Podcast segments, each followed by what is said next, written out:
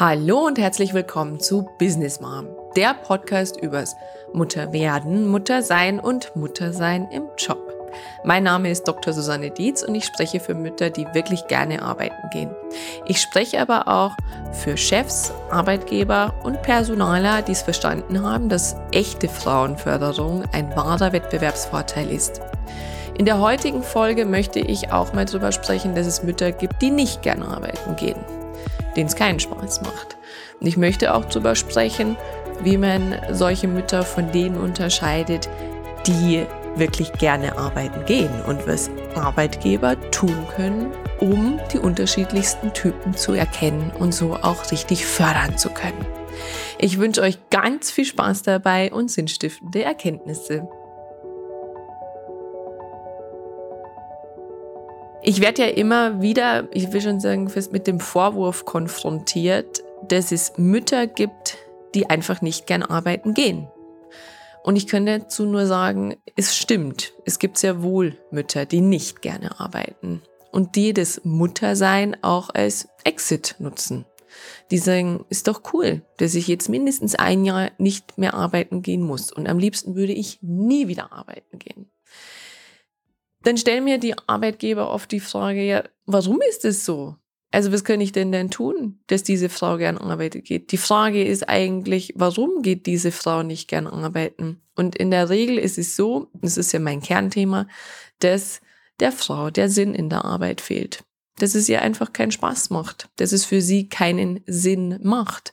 Und man muss auch so weit gehen, dass die Konditionen für viele Frauen und Mütter so sind, dass sich auch finanziell oft nicht mehr lohnt. Also das heißt, all das, was die Kinderbetreuung frisst, all das, was ein Mehraufwand da ist, lässt sich nicht aufwiegen mit dem Gehalt. Also das heißt, es geht manchmal wirklich auf Null raus. Und wenn dann die Arbeit keinen Spaß macht, dann macht es natürlich keinen Sinn, gerne arbeiten zu gehen. Ist ja logisch. Also die Gründe, warum Frauen dann nicht gerne arbeiten, sind natürlich noch sehr viel vielschichtiger, weil es mit der Persönlichkeit zu tun hat, weil es mit der Kultur des Unternehmens zu tun hat, weil es mit dem Umfeld der Frau zu tun hat. Also hat sie einen Mann, der vielleicht unglaublich viel Geld verdient oder der vielleicht auch Ansprüche an sie stellt oder auch das Umfeld Ansprüche an sie stellt, dass sie daheim bleiben soll. Wie ist sie sozialisiert? Also das ist dann wieder sehr, sehr, sehr vielschichtlich und muss individuell betrachtet werden. Aber was Arbeitgeber tun können, um das Potenzial dann auch zu nutzen, also wirklich die Frauen zu erkennen, wo es sich lohnt zu investieren, ist wirklich, sag ich mal, zu analysieren, um welchen Menschentypus, um welchen sag ich mal, Arbeitstypus geht's da. Und da bin ich über eine Definition gestolpert. Danke an Richard David Precht an der Stelle, der mich dann nochmal drauf gestoßen hat. Aus dem Lateinischen. Also weil, wenn wir von Arbeit sprechen, dann gibt's im Grunde ja dieses eine Wort Arbeit. Ja? Im Lateinischen gibt es zwei Wörter dafür. Und zwar gibt es zum einen laborare. Laborare heißt übersetzt arbeiten, aber sich auch anstrengen, sich abmühen.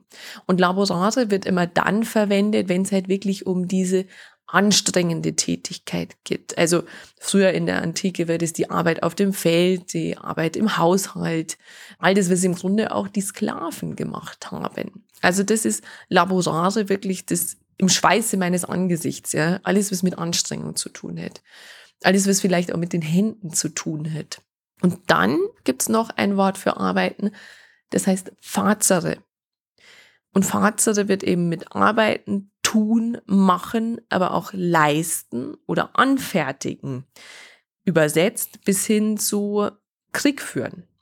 Also alles, was mehr strategisch ist, alles, was sagen wir, intellektuell höher angesetzt ist, wird mit Fazere übersetzt.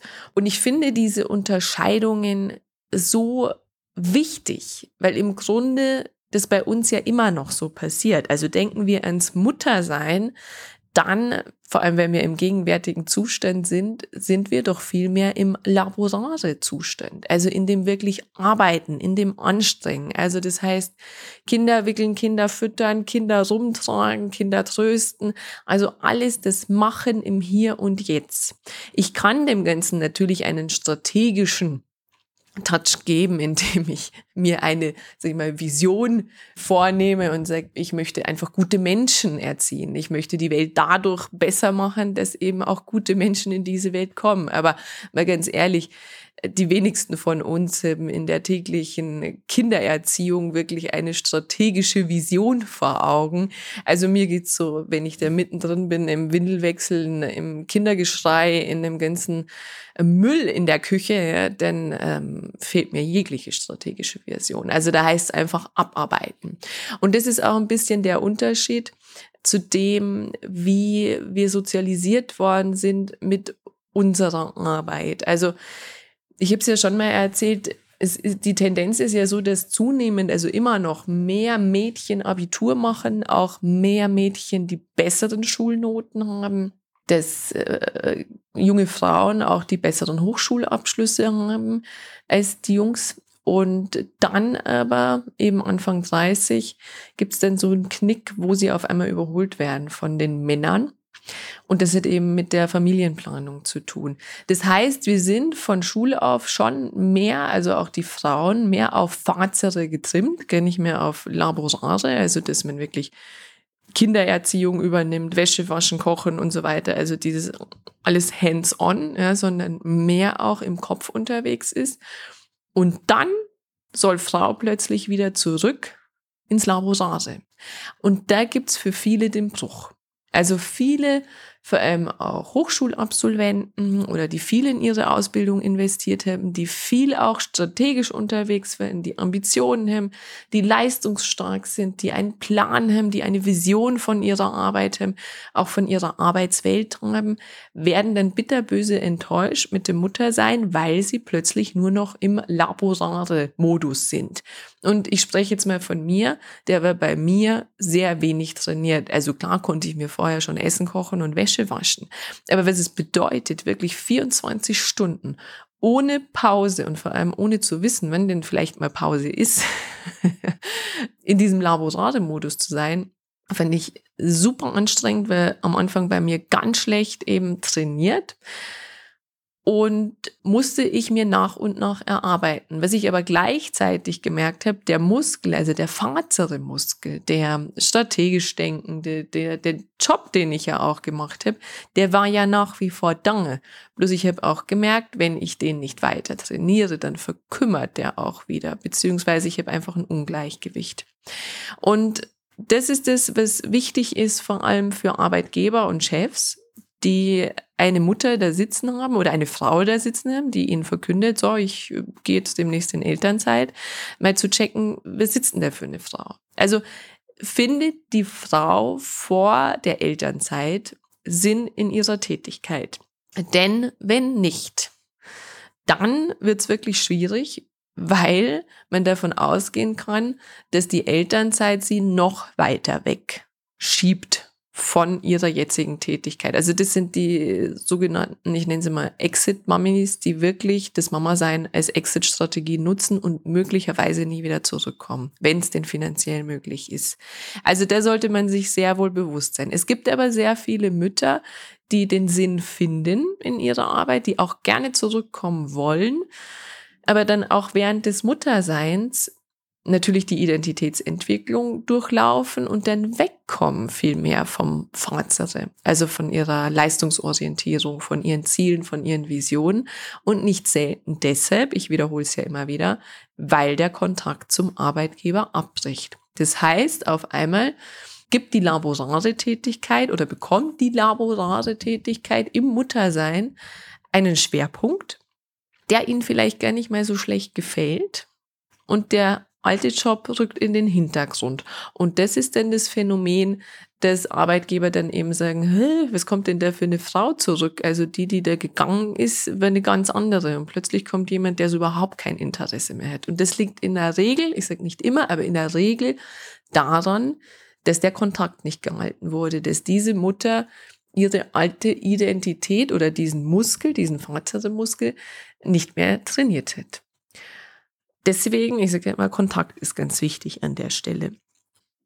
Jetzt habe ich versucht, eine Unterscheidung der mal zu machen. Also ein Raster, wie ich mich selber als Mutter identifizieren kann, also welcher Muttertyp bin ich und was kann ich dementsprechend tun und aber auch vor allem für Arbeitgeber und Chefs, wie können sie erkennen, wer denn da vor ihnen sitzt? Weil das ist schon mal die halbe Miete, wenn ich eine Bewusstheit darüber habe, welcher Typus bin ich denn überhaupt und wie kann ich diese Frau fördern und wo lohnt sich auch zu investieren? Das ist ja immer ganz wichtig für Unternehmen.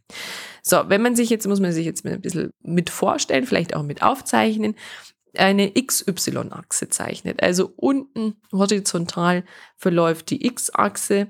Da habe ich jetzt eben mal das Fazere eingetragen. Also 0 bis in die Unendlichkeit Leistungsfähigkeit, machen, tun, anfertigen, also Sinnhaftigkeit, Sinn suchen, Sinn finden. Und auf der Y-Achse habe ich Laborase eingetragen, also von 0 bis in die Unendlichkeit. Das bedeutet eben 0, 1, 2, 3, die untersten Levels sind eben diejenigen, die wenig sich anstrengen, die sich auch wenig abmühen und eben denn das stetig nach oben steigt. So. Wenn wir jetzt uns nochmal dann diese XY-Achsen in Quadranten einteilen, dann hätten wir jetzt hier vier Felder und das unterste Feld, also mit wenig Leistungsanspruch, Fahrzeuganspruch und auch wenig Laborareanspruch, würde ich sagen, wären die sogenannten Faultiere, also Menschen, Mitarbeiter und auch Mütter, die wenig Sinn in ihrer Arbeit sehen, die aber auch nicht arbeiten wollen. Also dies möglichst vermeiden. Die sind natürlich super anstrengend für Arbeitgeber, aber die gibt's leider auch. Das heißt, die muss man ständig zum Arbeiten schieben. Die suchen jede Gelegenheit, irgendwie nichts zu machen. Ich habe es auch eben in meinem Sinnkriegerbuch erklärt. Zum Beispiel die Zeiterfassung auszutricksen, Kicker zu spielen, vielleicht sogar Briefmarken zu klauen. Also einfach das Beste für sich selber das rauszuholen und möglichst wenig zu arbeiten. Die sind natürlich total unangenehm fürs Unternehmen und das wären auch diese, die als nächste auf der Kündigungsliste stehen würden, aber die gibt's leider auch. Von denen gehen wir jetzt mal nicht aus. Wenn wir jetzt bei Fazere so im vorderen Teil bleiben, also im ersten Quadranten, aber sagen, Laborare ist sehr, sehr hoch ausgeprägt. Also es ist jemand, der jetzt sagt, ich bin da wenig ambitioniert, also ich muss jetzt die Welt nicht verändern und ich, ich will halt einfach arbeiten und ich mache meinen Job gut, ich arbeite gut, ich arbeite auch hart, ich bin leistungsfähig. Dann sind wir da eben in diesem oberen Quadranten in der vorderen Hälfte. Und ich sag mal, das sind die Mitarbeiter, die 9-to-5-Mitarbeiter. Die machen ihren Job, die machen den auch gut, die machen aber auch nicht mehr. Man muss aber auch ihnen zugestehen, dass sie da keine Ambitionen haben. Also den Mitarbeitern tut man auch keinen Gefallen, wenn man sagt, Mensch, mach doch mal einen Englischkurs oder geh doch mal ins Ausland, entwickel dich doch weiter, ähm, hast du bessere Karrierechancen. Also das triggert diese Persönlichkeiten nicht. Die, wollen das gar nicht. Also ich habe das selber mal miterlebt in der Personalarbeit. Eine Kollegin von mir war das wir wollten ihr in der Tat was Gutes tun. Und das war das Beispiel mit dem Englischkurs, dass wir gesagt haben, Mensch, mach doch mal einen Englischkurs, kannst du deine Kompetenzen erweitern. Wir dachten, wir tun ihr was Gutes.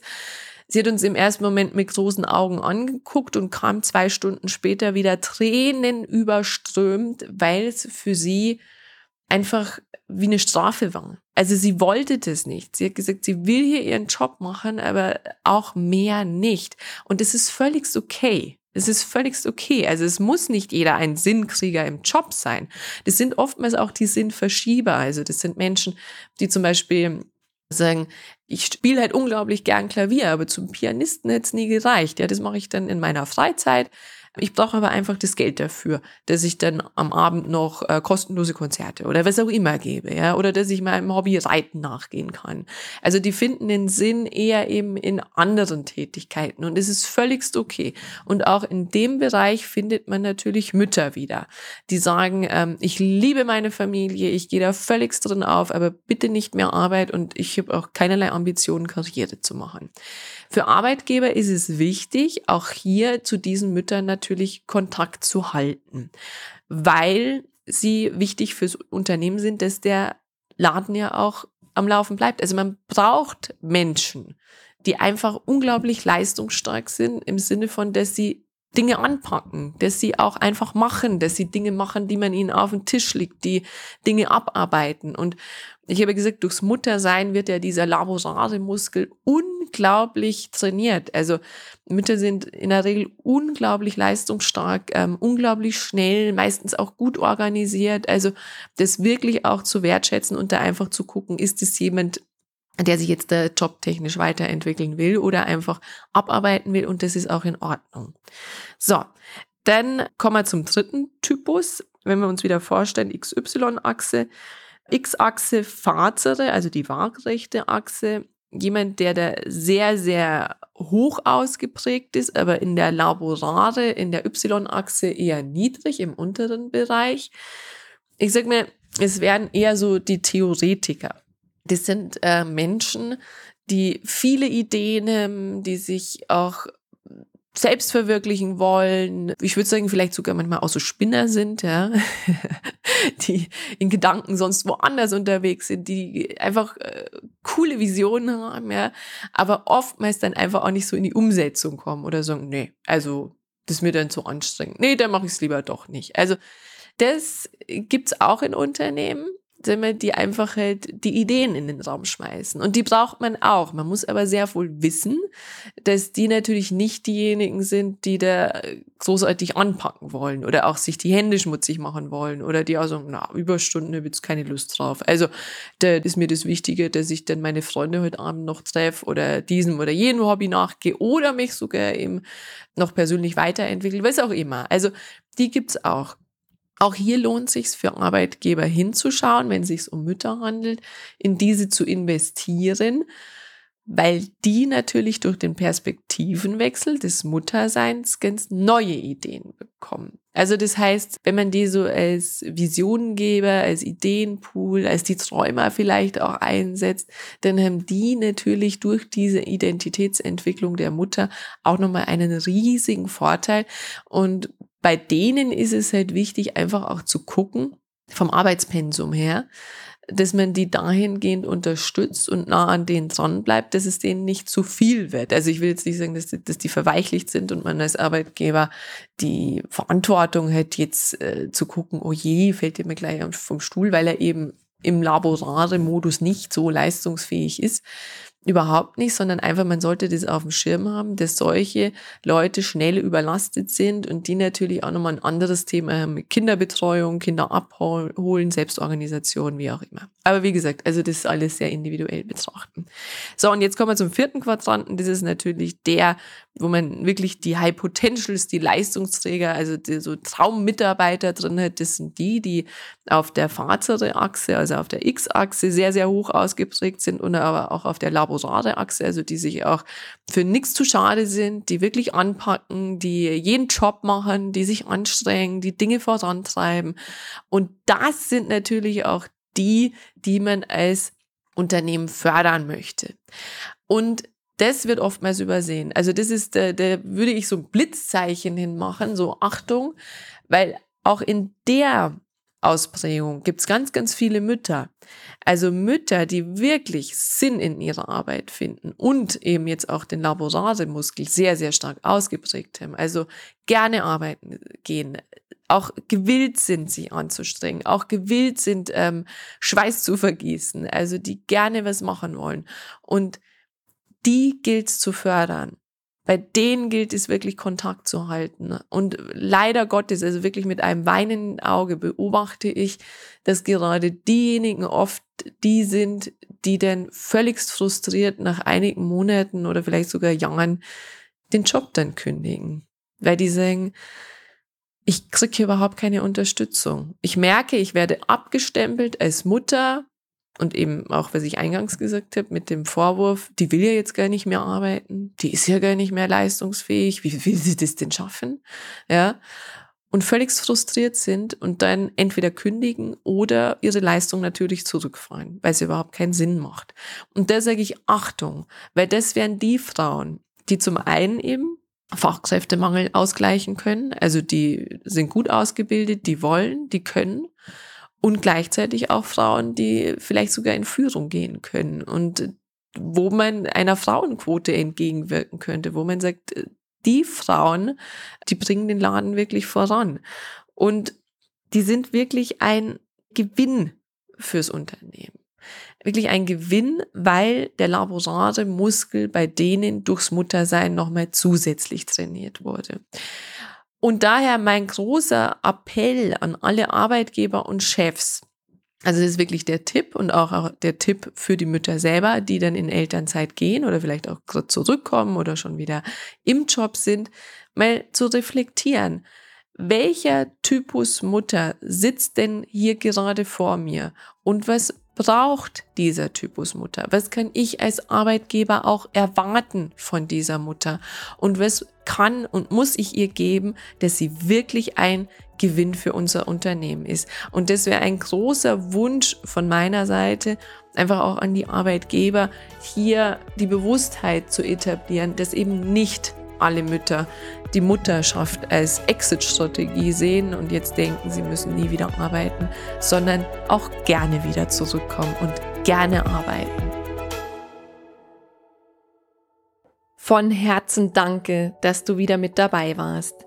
Wenn du mehr zu Business Mom erfahren willst, dann besuch mich doch einfach auf Facebook, Instagram, LinkedIn oder Xing oder geh direkt zu meiner Business Mom Website unter www businessmom.de.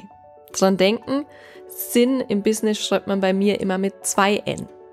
Dort findest du alles zu meinem Podcast, zu mir und meiner Person, meinen Beratungen, Seminaren, Coachings, Büchern und auch Vorträgen. Ich freue mich auf dich.